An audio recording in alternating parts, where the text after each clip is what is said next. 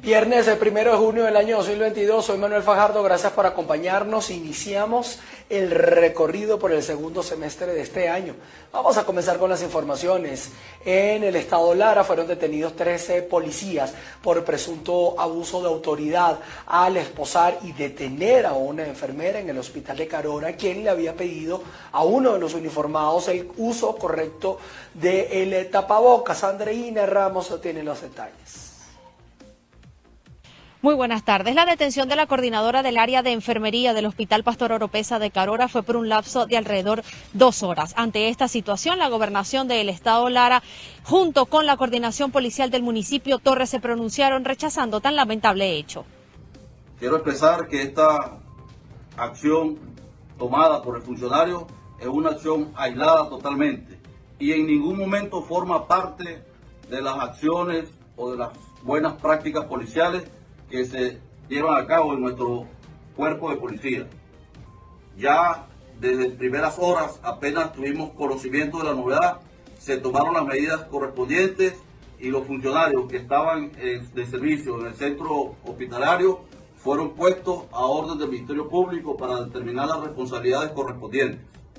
El Sindicato de Trabajadores del Centro de Salud también se pronunció rechazando la detención de la licenciada María Suárez. Exigieron a las autoridades que se les respete como trabajadores de la salud. Cuando a la licenciada María Suárez la detienen en el ascensor, en, plena faena de trabajo, eh, quien le pone las esposas es un policía violándole el derecho cuando y es licenciada en enfermería y le violan el derecho porque no estaba una mujer policía. Exigimos, exigimos presencia porque el solo hecho que la licenciada María Suárez le exigió al policía un tapabocas. ¿Cuántas veces nos vemos a los policías en la calle diciendo que dónde está el tapabocas?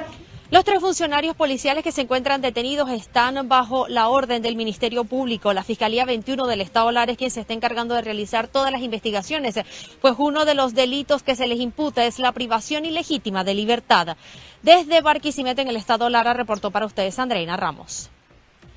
Y el obispo de la diócesis de San Cristóbal, Monseñor Mario Moronta, denunció la presunta venta de fetos en el estado Táchira para fines cosméticos. El obispo de la diócesis de San Cristóbal realizó este pronunciamiento luego de recibir denuncias con respecto al actuar de algunos médicos tachirenses. Como también nosotros encontramos aquí en el Táchira, porque no es ninguna mentira lo que voy a decir, mafias de médicos, no todos los médicos afortunadamente, la inmensa mayoría de nuestros médicos, gloria a Dios, son pro vida, pero hay algunos médicos que se dedican al aborto para vender los fetos y el material orgánico a corporaciones que luego hacen medicinas y esos menjurjes que se echan muchas veces las mujeres para aparecer bonitas maquillaje. Y eso desde hace muchos años. Pero yo no he escuchado a ningún católico, yo no he escuchado en ninguna escuela, ni en ninguna universidad, ni siquiera la católica, que se hable de eso. Su principal queja es que ninguna organización no gubernamental ni ningún miembro de la Iglesia Católica ha hecho algún pronunciamiento con respecto a esta circunstancia. Reportó desde el Estado Táchira Lorena Bornacelli. Al menos cuatro municipios del estado Mérida se han visto afectados por las últimas lluvias en las 48 horas eh, registradas en esa región. Los cuerpos de protección civil, bomberos y autoridades competentes se encuentran en alerta ante esta situación. Amigos de BPI TV, en el estado Mérida en las últimas horas se han registrado lluvias que han dejado afectadas diversas comunidades en este estado de la región andina del país. Una de estas zonas es el municipio Libertador, capital de este estado. Escuchemos parte de las declaraciones de Jesús Araque, el alcalde de este importante municipio. Acá la ciudad de Mérida, bueno, no se escapa de algunos coletazos por así llamarlo, que lamentablemente han afectado algunas arterias viales. Queremos, queremos dar el balance de lo que ha sucedido estas últimas 24 horas en la ciudad capital, donde tenemos al momento aumento de caudal leve, hay que decirlo leve, eh, desde la quebrada La Astillera, La Fría, La Osa y Carvajal. Son las que crecieron de manera eh, leve, aunque causó un poco de, alarma en la población. No pasó a mayores, fue un aumento leve durante algunas horas que luego, bueno, fue eh, bajando el caudal, ¿no? Debemos decirlo que el nivel de lluvia está entre 15 y 25 milímetros por metro cuadrado en la ciudad de Mérida. Se esperaba entre 30 y 50, es decir, estuvo muy por debajo de lo que se esperaba acá en nuestra ciudad capital. Estos son los reportes que tenemos de parte de Protección Civil Municipal, Policía Municipal Libertador, todo el equipo que ha estado aquí desplegado, grupos voluntarios de rescate. Queremos darle eh, el agradecimiento porque bueno, hemos estado acompañándonos eh, de manera mutua. De esta sala situacional decidimos crear unos, puestos de guardia de 24 por 24, donde se están haciendo guardias y participan un director de la alcaldía, grupos de rescate, participa además las direcciones de, ambiente, participa Protección Civil y participa la Policía Municipal Libertador con el equipo radio patrullero que ustedes ven en la parte exterior de la alcaldía para a la hora de presentarse cualquier emergencia poder nosotros dar respuesta inmediata a esta situación. De igual manera, hay que decirlo, tenemos deslizamiento en 19 comunidades del municipio de Libertador que ya están siendo atendidos con maquinaria pesada por parte de la gerencia de vialidad de la alcaldía del municipio Libertador. De igual manera, de todo lo que fue la afectación vial, la más fuerte que tenemos en estos momentos es en la parroquia El Morro. Allí hay que decirlo, un talud se bajó antes de llegar a la aldea Ato de las Pérez y esto, bueno, lamentablemente tiene incomunicado todavía a la parroquia El Morro Coronevados. Hay paso a riesgo de igual forma, en el área panamericana de este estado de la región andina del país se han registrado algunos deslizamientos de tierra, además de desbordamientos de ríos que han dejado afectados a algunos otros municipios. Desde el estado Mérida, José Gregorio Rojas, BPI TV. Las constantes lluvias también en el sur del lago de Maracaibo han generado afectaciones en el municipio de Colón, afectando principalmente las zonas agrícolas de este estado. Establecemos el presente contacto desde el estado Zulia. Los habitantes de la parroquia Urribarrí, esto en el municipio Colón, en el sur del lago de Maracaibo, han denunciado la problemática del desbordamiento del río Chama en el sector de las cuatro esquinas, que los mantiene incluso incomunicados por la ruptura de un tramo de la carretera. Han denunciado incluso que esta problemática de las inundaciones ya tienen varios meses y que pese a las visitas de las autoridades regionales y nacionales, aún sus siembras se encuentran bajo las aguas hacen nuevamente un llamado a las autoridades nacionales, regionales y municipales para poder atender lo que es el dragado de las hectáreas que se encuentran bajo las aguas. INAMED ha pronosticado incluso que para las próximas horas van a continuar las lluvias en el territorio regional. Ellos temen que continúen la crecida de los ríos que atraviesan los distintos municipios del sur del lago de Maracaibo y que desembocan en el lago para este se vean, se continúen viendo afectaciones en las zonas agroproductoras del estado Zulia. Es la información que podemos aportar desde la ciudad de Maracaibo en el estado Zulia, reportó María Carolina Quintero. La plataforma unitaria se reunió con el embajador estadounidense James Sorey en el, y con el representante diplomático mm, en Francia, en Venezuela, Romain Nadal. El encuentro se produjo pocos días después de que se conociera sobre una nueva visita de altos funcionarios estadounidenses a Caracas, delegación conformada por el propio Sorey y el enviado presidencial especial para asuntos de rehenes, eh, Roger Carstens. Ya siguiendo en otras notas, la eh, presidenta de la organización política Encuentro Ciudadano, Delsa Solórzano, se refirió al proceso de primarias opositoras programados para este 2020. Sí, gracias por el contacto. Lo hacemos desde la sede de Encuentro Ciudadano, aquí en la ciudad de Caracas. A mi lado se encuentra la presidenta del partido, precisamente la diputada Delsa Solórzano. Por favor, hablemos acerca de las primarias. Ya hay una fecha estimada que es para el 2023, así lo anunciaba la plataforma unitaria. Por favor, ¿qué opinas acerca de esta fecha? ¿Cuáles son las proyecciones que tiene Elsa Solórzano con respecto a este momento?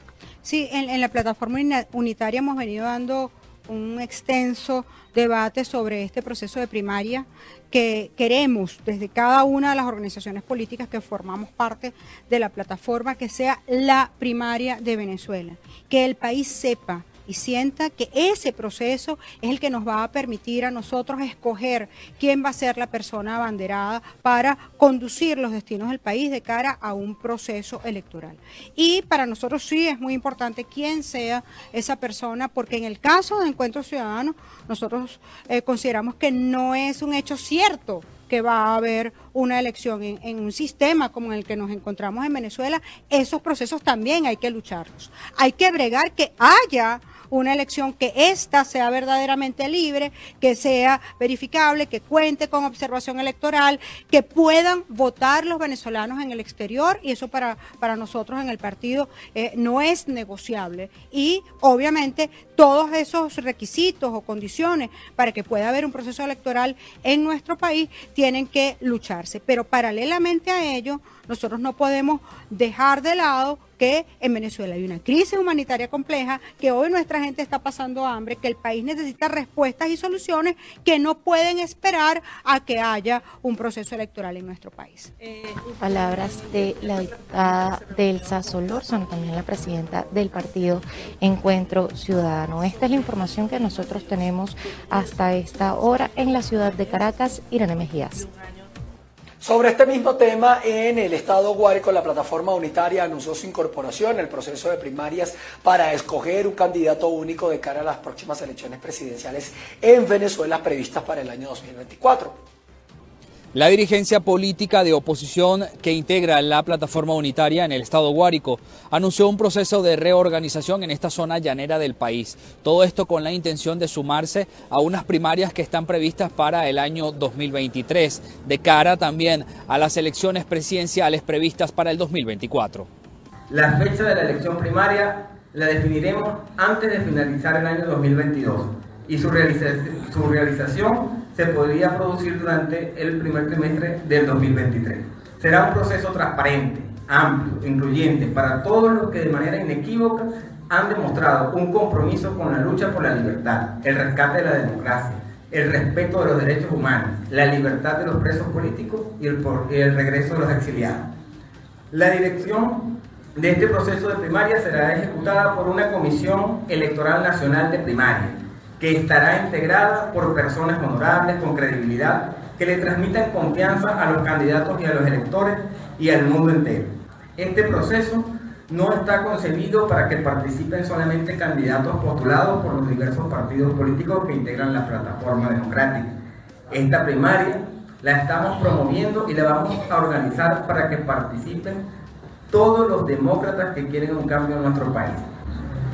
Defenderemos el derecho de todos los venezolanos mayores de 18 años a votar en cualquier lugar donde se encuentren. Hemos instalado una comisión técnica de primaria coordinada por expertos, expertos electorales que tienen entre sus competencias asesorar a la plataforma unitaria democrática sobre las actividades que deben poner en práctica para asegurar el derecho al voto dentro y fuera del país.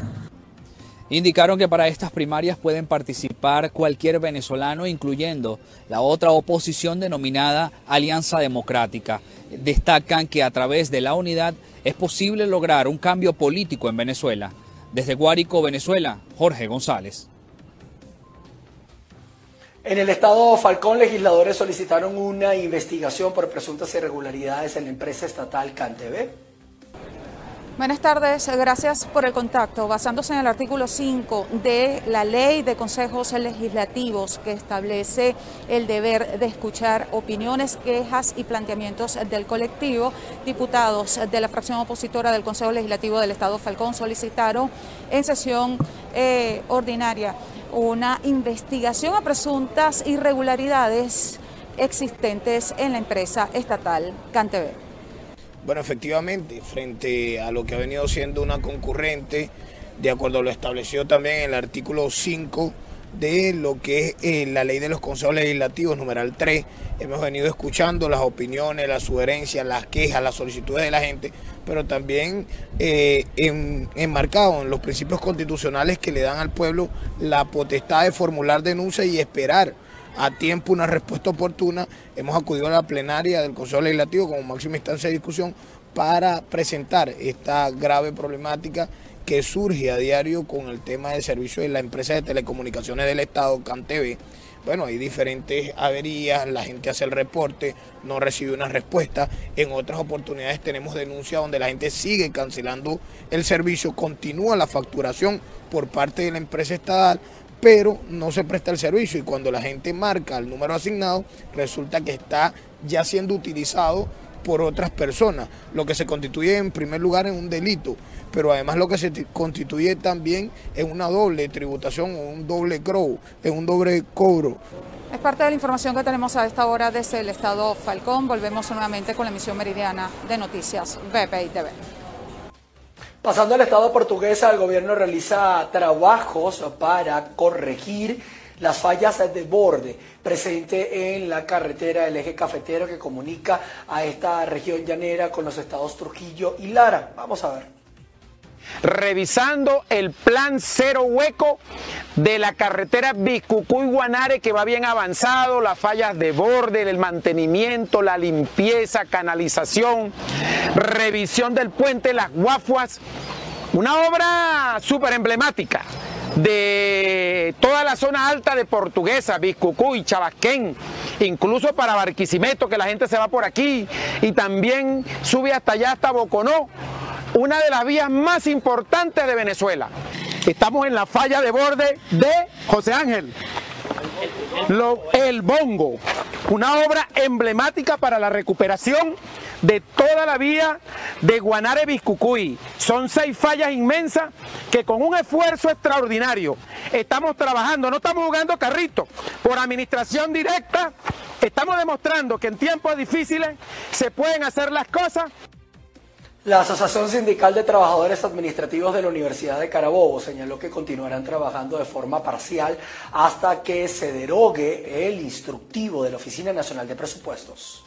Sí, gracias por el contacto. El gremio exigió respeto por las contrataciones colectivas vigentes. Aseguran que con el instructivo NAPRE se violentan las tablas salariales y los beneficios alcanzados la universidad está prácticamente parcialmente trabajando debido a la situación, eh, al irrespeto de nuestra contratación colectiva. Les puedo decir desde parte de este sindicato, la próxima semana estaremos ante el Tribunal Supremo de Justicia, donde nos estaremos adheriendo al recurso de nulidad que solicitaron algunos rectores de las universidades nacionales, entre esas está la rectora de esta universidad, la profesora Jessie Divo. Este, este sindicato no, no, no normaliza sus actividades a una forma normal hasta tanto no tengamos por lo menos nosotros un respeto a nuestro contrato colectivo. Contrato, contrato colectivo que nosotros firmamos a nivel nacional en, su contrato marco, en el primer, segundo y tercer contrato, que ahorita es la cuarta contratación colectiva, donde, donde de un plumazo por instructivo de ONAPRE fue irrespetado todo lo que son las tablas salariales. Este problema que le está pasando a las universidades nacionales es el mismo problema que le está pasando a la administración pública en general. Hay una forma de dar un aumento salarial,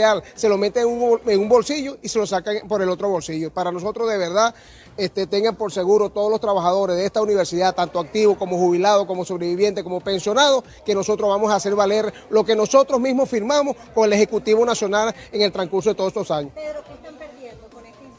Mira, ahorita te, puedo decir que prácticamente se está perdiendo más del 30% del salario de nosotros. El, salario que, te dieron, un salario mínimo, al aplicar a las tablas salariales, cuando tú desconoces las primas que nosotros hemos, firmado durante años en beneficios en beneficio de los trabajadores, de verdad que eso no se está cumpliendo. Igualmente, tiene un HCM donde es en puro papel, pero en la práctica es, una, es una lotería. A veces te funciona, a veces no te funciona. Igualmente pasa con la prima de profesionales. O sea, es una situación sumamente grave y lo digo y lo alerta. Es una situación que le está pasando a toda la administración pública del país y en especial a las universidades de este país. El dirigente sindical destacó que el gremio está perdiendo más del 30% del salario. Aseguran que esta situación la está viviendo todo el personal público del país. Desde el estado Carabobo, región central de Venezuela, reportó para ustedes Ruth Lavero. Continuamos con ustedes. El Ministerio de Justicia de Colombia presentó un estudio sobre las muertes asociadas al consumo de drogas, incluyendo accidentes de tránsito en este país y hechos de violencia interpersonal. Según las cifras oficiales de muertes asociadas al consumo de sustancias psicoactivas avaladas por Medicina Legal y el Observatorio de Drogas del Ministerio de Justicia, el 50% de las 7.563 ocurridas durante el año 2019 se debieron a lesiones externas por el consumo de alcohol, es decir, accidentes de tránsito, suicidio, lesiones involuntarias u otras. Esto es un dato muy importante, es inédito y es la primera vez que el país hace un análisis en un rango de casi 10 años, evidenciando que más del 90% de muertes asociadas al consumo de drogas eh, son relacionadas con eh, muertes en accidentes de tránsito. De esos, el 80% corresponde a los dos grados de embriaguez más altos que tenemos en este momento en el país. El informe destaca que entre 2013 y 2020 hubo 28.541 muertes por consumo de sustancias psicoactivas. De acuerdo a los resultados positivos de toxicología, se encontró en el cuerpo de la mayoría de los fallecidos marihuana, alcohol y cocaína. También se detectaron 37 casos de defunciones ocasionadas por el uso de morfina y 19 por tramadol. También identificamos que las sustancias que más se están consumiendo en el país en este momento son alcohol, cocaína y marihuana. Es muy importante que como padres de familia, como sector educativo, fortalezcamos las campañas de prevención para evitar más muertes asociadas al consumo problemático de drogas en el país.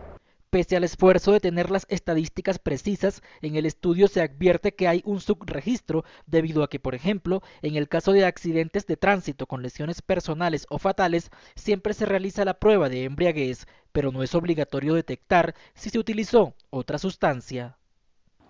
Las cifras más recientes sobre este flagelo son del año 2019. Según el Departamento Administrativo Nacional de Estadísticas DANE, en ese año se produjo la muerte de 222 personas por sobredosis en el consumo de sustancias estupefacientes. En Bogotá, Miguel Cardosa, VPI TV. John Lee se juramentó como nuevo jefe del Ejecutivo en Hong Kong durante el 25 aniversario del regreso a China como nación soberana.